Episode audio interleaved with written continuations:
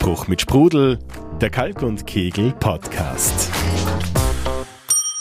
Girardet wurde damals als der beste Koch der, der Welt und das war mein Anspruch sozusagen. Ich sage, da möchte ich hin. Wenn man mal in der Gastronomie arbeitet und vielleicht sich Ziele setzt oder Träume hat, dann war es bei mir schon so, dass, dass ich unbedingt irgendwann mal mein eigenes Lokal haben möchte. Ich lebe hier und arbeite hier und mir macht es Spaß. Und ja, ich war mit 14 oder 15 Jahren bin ich in eine Tourismusschule gekommen, habe am Eingang ein Bild von einem Hoteldirektor, von einem Absolventen der Schule gesehen mit einer weißen Uniform mit vier goldenen Streifen drauf, braun gebrannt. Und für mich war klar, das will ich auch mal erreichen. Und dieses Bild war bei mir im Kopf drinnen. Ich will irgendwann Hoteldirektor werden und ich werde alles dafür geben. Schön, dass du bei uns reinhörst. Ich bin Christine Lüftner und bei uns dreht sich heute alles um die wohl wichtigste Frage für Berufseinsteiger und alle, die in der Branche noch richtig viel vorhaben. Nämlich, wie mache ich Karriere? Wie werde ich erfolgreich im Service? Und tatsächlich gibt es ihn, so eine Art Masterplan, einen roten Faden, einen Wegweiser zum Erfolg, wenn man so will. Und auch wenn es den Betroffenen manchmal selbst gar nicht so richtig bewusst war oder von ihnen gar nicht gezielt so geplant war, zu finden ist dieser Fahrplan doch in den Erfolgsgeschichten all jener, die es bereits geschafft haben, die sich vom Kellner der Kellnerin bis ganz nach oben hochgearbeitet haben. Wie? Das erzählen uns in dieser Folge Hotel- und Restaurantbesitzer Gerhard Retter. Die Hauptaufgabe im Service sehe ich wirklich, finde den Weg zum Herzen deines Gastes. Sprich, meine Hauptanforderung ist, mach meine Gäste glücklich. Chefsommelier im La Bernardin, Katja Scharnagel aus New York wir haben ja eine gute Rede, wo er gesagt hat, sagt er, schau, es ist nicht Sex in the City, okay, du musst arbeiten. Ich sage, ja, okay, ich glaube, das kann ich machen, oder? Matthias Pietra, ihm gehört zusammen mit Steve Breitzke das Weinbistro Mast in Wien. Ich sehe es halt nicht nur als Job, sondern das ist halt einfach, ja, das ist das, was ich bin und ich bin Gastronom und ich habe Spaß dran und das ist einfach das Wichtigste. Und Christian Schweinzer, ehemaliger Hoteldirektor und jetzt Personalrecruiter für Gastroservice und Hotellerie. Leute, ihr müsst eine Vision haben. Du musst das bildlich schon sehen. Und wenn du ein Restaurantleiter werden willst, dann sieg dich schon in, auch in der Uniform, die du dann anhaben willst. Ob du äh, steirische Lederhosen anhaben willst und ein Trachtenhemd und ein Gilet oder ob du einen Anzug anhaben willst, du musst dich vorher schon dort sehen, wo du dann sein wirst. Und das aber nicht nur einmal und dann vergessen, sondern das musst du im Kopf oft wiederholen. Und genau das ist Punkt eins in unserem Masterplan. Finde heraus, was du wirklich willst. Am Anfang kann das auch nur ein Name, ein bestimmtes Haus, eine bestimmte Chefin oder ein Chef sein, für den du arbeiten oder von dem du gerne lernen möchtest. Oder eine Stadt, in der du gerne leben willst. Aber überlege dir, was du wirklich willst und dann sammle möglichst rasch deine eigenen Erfahrungen, rät Christian Schweinzer. Egal, ob du jetzt eine Lehre machst oder ob du eine Tourismusschule besuchst und dann in die weite, weite, weite große Welt rausgehst, ich sage, nach der Ausbildung können mal saisonale Jobs dazu. Sprich, eine tolle Wintersaison, eine tolle Sommersaison, vielleicht nur eine Wintersaison, wieder eine Sommersaison. Also da ist es okay, wenn du jetzt saisonal Jobs hast, sprich, die sind befristet auf vier, fünf Monate und dann wechselst. Einfach damit du Neues und anderes siehst. Und sobald du dann ein bisschen weiter aufsteigst in der Hierarchie, in der Karriereleiter, dann kommst du ins Mitmanagement, nenne ich es, rein. Und da ist es dann wichtig, dass du im Lebenslauf stabiler wirst. Dass du nicht jede Saison irgendwo anders hinhüpfst, sondern dass du da dann anfängst schon langsam mit Jahresjobs, also wo du wirklich ein Jahr mal drinnen bist, dann vielleicht auch zwei Jahresjobs. Weil es ist, wenn du irgendwann ein guter Gastgeber sein willst, wirst du um eine Auslandsposition auch nicht herumkommen. Wenn du dort ein Visum kriegen willst, dann musst du nachweislich einen Lebenslauf haben, wo du davor auch einmal ein Jahr oder zwei Jahre gewesen bist. Ansonsten kriegst du dort also nicht einmal ein Arbeitsvisum, dass du arbeiten darfst. Also anfangs befristete Jobs, saisonale Jobs, gern Wintersaison, Sommersaison, wenn es gut läuft, nochmal in die gleiche Wintersaison retour, weil das sagt dann, dass du zweimal in den gleichen Betrieb gegangen bist, sprich, du bist persönlich gut, der Betrieb ist gut, also hat alles das toll gematcht und dann aber also nicht vergessen, schon auch andere Betriebe anschauen und dann, sobald man ein bisschen aufsteigt, langfristige Jobs beziehungsweise anfangen einmal mit Jahresjobs und dann auch Zweijahresjobs anstreben, weil wenn du später dann noch höher kommst, wirst du unter zwei Jahresverträge sowieso nicht um um kommen. Also dort sich langsam darauf hinarbeiten. Und das ist auch für den zukünftigen Arbeitgeber, der sieht dann auch, hoppala, der Bursche oder das Mädel, das war dort schon ein Jahr in, von mir aus England oder ein Jahr dort, zwei Jahre dort. Da ist dann eine gewisse Stabilität drinnen. Und das, auf das schauen äh, Personaler dann auch eben, was ist die Vergangenheit dieses Kandidaten. Und eben für sich selbst seine Karriere so bewusst aufbauen. Und wenn es einmal nicht so läuft, wie man sich das vorgestellt hat, Guck mal, schau mal, ähm, Gastronomie, was heißt das? Ungebunden, schuldenfrei in der Gastronomie als junger Mensch. Ja, dann nimmst du deinen Koffer und fährst du nach New York, nach irgendwohin, keine Ahnung. Mit zwei Händen, die brauchbar sind und einer halbwegs anständigen Visage, die auch noch Bitte und Danke sagen kann, ja. Die ganze Welt steht dir offen. Gerhard Räther hat in Deutschland begonnen, Katja Scharnagl ist von Lech nach New York und klar, auch für sie war es in der Fremde anfangs nicht immer einfach. Aber manchmal musst du eben was riskieren, sagt Katja. Flieg her, schau dir mal an, habe eine Liste auf Restaurants, die dich interessieren. Ähm, melde dich bei Leuten, die den Kontakt knüpfen können, wo sie sagen, okay, entweder Gespräch mit mir oder es gibt sehr viele andere Auslandsösterreicher hier in der Stadt. Und dann einfach, ja, mal ein Wochenende zum sagen, okay, ich bin da und ich schaue mir das einmal vor Ort an. Sicherlich ist das Einfachste, wenn man sagt, man fährt jetzt nach Wien. Also, aber wenn man das der Traum das ist, dann macht man das natürlich auch. Und jede Auslandserfahrung ist sehr, sehr gut. Und wenn es halt mit New York vielleicht momentan nicht klappt, dann vielleicht London oder wenn ich Französisch kann, dann vielleicht Paris oder so. Aber ich würde auf jeden Fall jedem einmal sagen, ein bisschen rauskommen und ein bisschen sag mal, der, die, die Weltluft schnuppern tut ganz gut. Und wenn man sagt nach zwei Jahren, du pass auf, das ist nicht so, dann komm wieder zurück und jeder in Österreich würde mich Handkuss da wieder nehmen, weil du einfach ein bisschen Auslandserfahrung hast und ich glaube, das, das kann nicht schaden. Und auf dieser Liste mit Namen von Restaurants oder Chefs, die Katja gerade angesprochen hat, sollten auch ganz große Namen nicht fehlen. So hat es jedenfalls Gerhard Räther gemacht und fast alle, die danach selbst Karriere gemacht haben. Reinschnuppern bei den Besten ist bestimmt eine Grundvoraussetzung, nicht? Das muss man machen. Wie machen es die? Das heißt nicht, dass es richtig ist. Man lernt ja sowieso überall verdammt viel, auch von den Fehlern der anderen. Aber nicht rauszugehen aus, ich sage jetzt bewusst aus dem Dorf, macht dich nicht weiser. Der erste große Name auf seiner Liste war niemand geringerer als Jahrhundertkoch Eckhard Witzigmann und der damals noch relativ kleine Gerhard Retter aus Österreich hat seine Chance genutzt, als er mehr oder weniger zufällig in München war.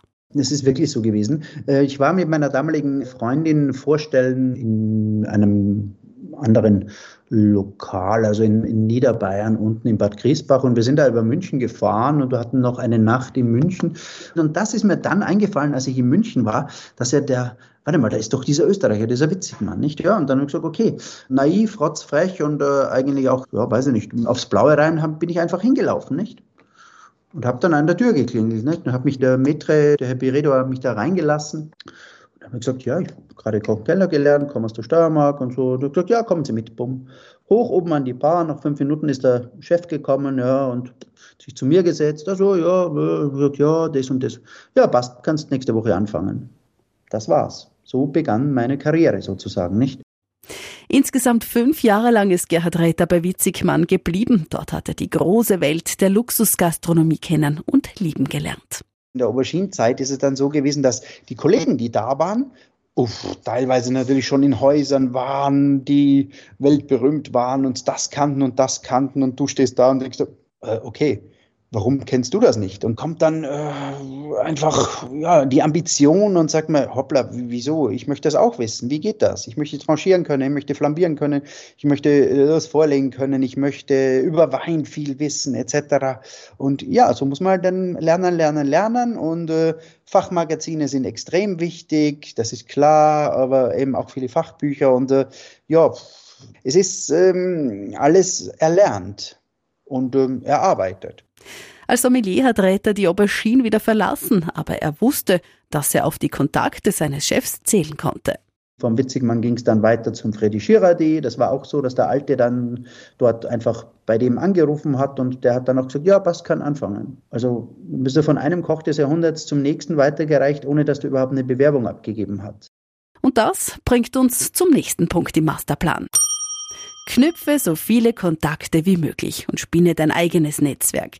Bitte auch mal um Hilfe und scheue dich nicht davor zu fragen, ob dir jemand einen Kontakt herstellen kann. Bei Katja Scharnagel war es ein Stammgast, der sie zu ihrem jetzigen Chef in New York, den Sommelier-Weltmeister Aldo Sum, gebracht hat. Dann hat der dann halt am Weihnachten am 24. Dezember angerufen und hat gesagt, du, ich habe jemanden da, der möchte unbedingt in New York arbeiten. Und Aldo gesagt, ja, dann sage ich einfach, sie sollen einen Lebenslauf schicken. Ne? Und das sind halt einfach, manchmal sind es einfach nur Kleinigkeiten und die helfen dann weiter. Und man muss den Weg dann schon gehen. Und wenn es nicht funktioniert, dann auch zu sagen, okay, was du was, das war jetzt vielleicht nicht unbedingt das, was ich wollte. Es war lustig, ich habe mir es angeschaut, aber genau, wenn es dann doch das ist, was ich machen möchte, dann ja, gehe es halt weiter. Und Katja wollte unbedingt nach New York und sie wollte unbedingt zur Aldo Sohm ins La Bernardin und sie war bereit, dafür Opfer zu bringen. Ich habe mein ganzes Geld ausgegeben, die drei Monate. Aber das war der einzige Deal. Also der Alte hat gesagt, du kannst kommen, aber du kriegst nichts bezahlt. So. Und dann haben wir ein Zimmer gesucht und ähm, bin auch sehr viel essen gegangen. ich habe dann die ganzen Kollegen immer äh, gefragt, so gesagt, so, wo, wo soll ich hingehen, was ist gut und so weiter.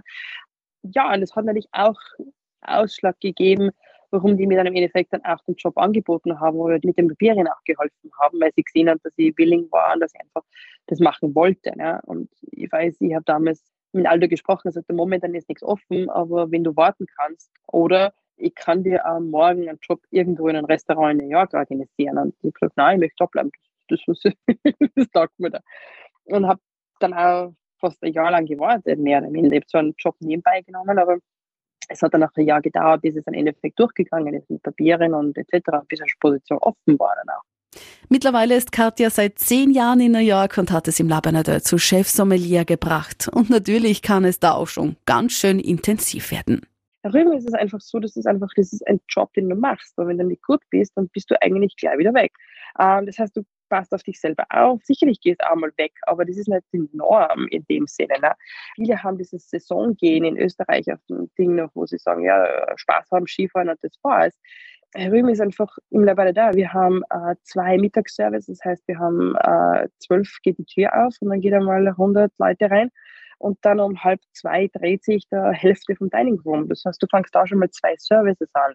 Am Abend machst du drei Services. Das heißt, du musst top, top, top vom Kopf her sein, weil sonst geht es gar nicht anders. Das haltst du dann gar nicht aus, vom Stress her oder vom Druck her. Ne?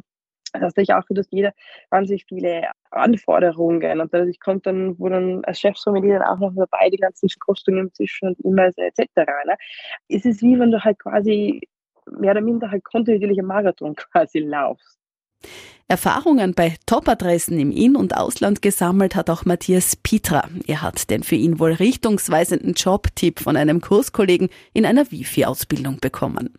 Und der hat eben gesagt, dass im Sofitel was frei wird. Und dann war es natürlich durchaus spannend, weil der, der Steve, also mein jetziger Partner, dort der Chefsommelier war und da war die Weinkarten durchaus interessant. Also man sucht sich dann glaube ich, schon die, die Restaurants aus, wo spannende Weinkarten ist, beziehungsweise eine Person vielleicht hinter der Weinkarten steht, von der man was lernen kann. Und ich glaube, dass das sehr, sehr wichtig ist, dass man sich vielleicht so einen Mentor holt und jemanden holt, der dich auch schult.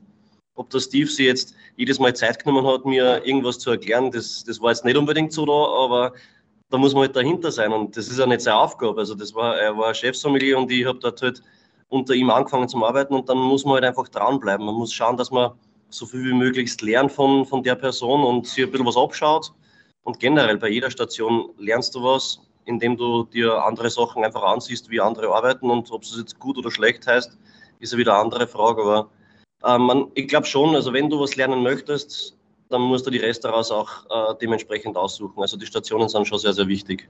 Über Steve ist Matthias dann auch zu einem Winzer gekommen, der ihm die Tür ins weltbekannte Noma in Kopenhagen geöffnet hat. Für den jetzigen Bistrobesitzer eine spannende Arbeitszeit. Zwar gratis, aber nicht umsonst. Es war eine sehr lehrreiche Zeit. In meinem Alter habe ich es so gesehen, wie wenn es jetzt eine Schulausbildung wäre, wo ich auch nichts Zeit kriege. Dass halt Kopenhagen eine extrem teure Stadt ist, das habe ich dann vergessen gehabt. Dass äh, die Wohnung kein Fenster gehabt hatte, also in dem Zimmer, wo ich geschlafen habe äh, war eigentlich ein Abstückkammer und da habe ich trotzdem so viel Zeit wie in Wien für meine Wohnung. Das hat extrem wehtan und äh, ich eigentlich das ganze Ersparte innerhalb von einem halben Jahr in Kopenhagen verblasen habe, weil ich habe wirklich nichts Zeit gekriegt habe. Ich habe kein Trinkgeld gekriegt, gar nichts, nichts. Also das war halt eigentlich vom, von der Idee her ganz was anderes, was ich eigentlich äh, in meinem Betrieb ganz anders machen würde. Also wäre Nummer meins dann würde ich das vielleicht nicht mehr so machen, aber die haben 30 Köche in der Küche stehen, die nichts kriegen. Also anscheinend muss das so gehen, weil anders würde es nicht sich finanzieren, der ganze Betrieb. Und die Leute wollen dahin und, und eben lernen und so wie ich auch es als Schulbildung sehen. Auch wenn das Noma dann doch nicht ganz in Petras Leben gepasst hat. Eine fixe Stelle, die ihm dort angeboten worden ist, hat Matthias abgelehnt. Weitergebracht hat ihn der Job aber trotzdem. Und dann habe ich lustigerweise einfach so mal ein Tagebuch online gestellt, wie die, wie die Arbeit so im Noma ist. Und dann, glaube ich, haben das auch einige gelesen, was sicher spannend ist, wie es dort ist zu arbeiten. Und dann auf einmal habe ich einen Anruf eben von Pauliewicz, ohne dass ich jetzt vorher ihn eigentlich gekannt habe, äh, habe ich den Anruf von ihm gekriegt und war, ja, war sehr, sehr spannend auch. Und so ging's weiter, als Head Sommelier ins Wiener Gourmet-Restaurant Tian. Und auch wenn Gerhard Retter, Katja Scharnagel und Matthias Pietra ohne Zweifel zu den Besten in der Branche zählen, auch bei ihnen haben Kontakte die eine oder andere Tür aufgesperrt, durch die sie dann höchst erfolgreich durch und noch viel weiter gegangen sind. Kommunikation, persönlich und online, ist also oft der Schlüssel. Daher sollten wir uns auch für unsere Kontakte ausreichend Zeit nehmen, sagt Christian Schweinzer. Netzwerk pflegen über Jahre hinweg. Und wenn es ein Jahr später ist oder zwei Jahre später ist, heutzutage, es geht eh so einfach mit diesen ganzen Social Medias, weil man ist ja nicht einmal mit einem richtig Freund oder man redet gerade einmal zwei Wörter, du kannst mich schnell auf Instagram adden oder Facebook adden oder dort adden. Quasi ist sein Netzwerk eh schon überschaubar und man hat sein Netzwerk eh an sich gebunden. Die sind ja nicht aus dem Auge, aus dem Sinn, sondern ist ja relativ einfach heutzutage. Und was ich mache, ich schreibe jeden Tag jedem in meinem Facebook-Netzwerk gratuliere zum Geburtstag. So ruft man sich wieder in, in Erinnerung. Kontakte knüpfen und pflegen, wie wir gehört haben, ist es manchmal wirklich das, was dich weiterbringen kann. Kontakte alleine reichen aber auch nicht immer. Du musst schon wirklich arbeiten wollen und bereit sein, etwas zu lernen, erinnert Gerhard Retter. Was mich furchtbar ärgert teilweise, ist die Ungeduld der Menschen. Sie kommen aus der Ausbildung raus, aus der Schule und kommen mit Forderungen, wo man sich denkt, euer Kinder, sorry, das ist einfach nicht gerechtfertigt. Personalknappheit oder so, ja, okay, klar, Fachkräftemangel, ja, aber doch bitte zuerst zu Fachkräften wehren. Und damit sind wir beim dritten Punkt unseres Masterplans. Versuche immer besser zu werden. Suche dir einen Betrieb, in dem du mindestens zwei bis drei Jahre bleibst und versuche da wirklich alles, was geht an Wissen und Erfahrung für dich aufzusaugen und rauszuholen. Finde heraus, was dir für deinen persönlichen Erfolgsweg noch fehlt. Wo könntest du dich noch verbessern? Worauf willst du dich spezialisieren? Für Matthias Pietra war schnell klar, dass er alles, und zwar am liebsten wirklich alles über Wein wissen und lernen will. Also der Diplom-Sommelier wo es ja, keine Ahnung, jährlich pro Bundesland ein paar hundert gibt, anscheinend, die das schaffen. Das ist für mich dann schon eher so ein Basiswissen, was eigentlich fast jeder guter Chef der Rang eigentlich haben sollte, in einem guten Restaurant natürlich. Aber dann muss man sich weiterbilden und das Gute ist mit dem Code of Master Sommelier, dass der jetzt nicht nur in London ist, sondern du kannst den jetzt mittlerweile auch in Österreich machen. Und das habe ich dann auch ausgenützt. Also das, die, die reisen herum, die haben gewisse Ziele, wo sie auch die Prüfungen abnehmen. Das heißt, da fährst du hin und das war bei mir beim Freigut Tallern und dort habe ich die Prüfung abgelegt. Und somit ist es nicht so aufwendig, dass ich jetzt extra nach London fliegen muss und dort die, die Prüfung mache. Aber natürlich, du musst jetzt sehr viel verkosten. Du musst dir die Bücher selbst kaufen und dich da einstudieren und, und einlesen. Dann, dann hast du die Landkarten zu Hause herumliegen, wo du genau siehst, okay, in was für einer Region ist was für Wein und du machst da Notizen. Ähm, was auch dazu kommt, ist halt einfach, also ich tue mir da viel leichter, wenn ich die Weinflaschen in der Hand habe und dann muss ich halt jede Flasche Wein angreifen, anschauen und natürlich dann auch verkosten und dann, dann habe ich ein Bild zu dem Wein, zu dem Geschmack und das hat mir auch extrem geholfen, dass ich zum Beispiel im Sofitel ja, ein bisschen früher einfach angefangen habe zum Arbeiten, als tatsächlich im Dienstplan gestanden ist und ich war im Weinkeller und habe halt die Kartonagen aufgerissen und habe die Weine verräumt ins, ins Regal und habe jeden Wein in der Hand gehabt. Und somit habe ich schon ein bisschen was gelernt gehabt dabei.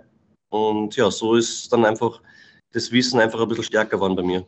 Einmal mehr ist es also Eigeninitiative, die Matthias weitergebracht hat. Freiwillig ein bisschen mehr zu tun, einfach weil es ihn interessiert hat, ohne dass es jemand von ihm verlangt hat. Auch das macht manchmal den Unterschied. Nicht nur am Anfang seiner Karriere, auch später, wenn es zum Beispiel auch darum geht, ein eigenes Lokal aufzusperren, weiß Gerhard Retter. Was wirklich wichtig ist und man was vernachlässigen viele, auch ich selbst so, Betriebswirtschaft ist wichtig. Rechnen gehört unweigerlich zu unserem Beruf dazu. Und nicht nur das Rechnen, auch das Ganze, was an Verwaltung hinten dran hängt, ob das jetzt das Steuerwesen ist, ob es das Recht ist. Diese Dinge, mit denen man sich eigentlich nicht gerne abgibt oder weniger gerne. Aber wenn man nur in der Abhängigkeit ist, ist es nicht gut. Man soll es schon selbst wissen.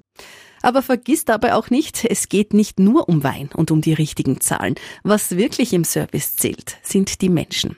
Und auch da dürfen sich Führungskräfte und alle, die es noch werden wollen, gerne etwas Zusatzwissen holen, redet Christian Schweinzer. Was jetzt in den letzten Jahren ganz stark dazukommen ist, ist Persönlichkeit. Weil es geht in die Richtung, wenn du eine Führungsposition haben möchtest, Gastgeber sein willst, du musst ja auch Mitarbeiter führen, Kommunikation mit Gästen. Und da in diese Richtung sich weiterentwickeln, ist ein ganz heißer Tipp von mir. Wie gehe ich mit meinen Mitarbeitern um? Mitarbeiterschulungen. Wie motiviere ich meine Mitarbeiter? Ganz, ganz wichtig. Wie behalte ich meine Mitarbeiter? Was muss ich heutzutage tun, damit die Mitarbeiter bei mir bleiben, damit ich Mitarbeiter an mich binden kann? Wir wissen ja alle, es gibt nicht für Mitarbeiter um und. Es ist Personalmangel, ist egal, welche Branche. Der Personalmangel ist überall da. Und da gilt es, wenn ich gute Mitarbeiter habe, wie behalte ich meine Mitarbeiter? Wie fördere ich sie? Wie motiviere ich sie? Und wie bringe ich sie weiter?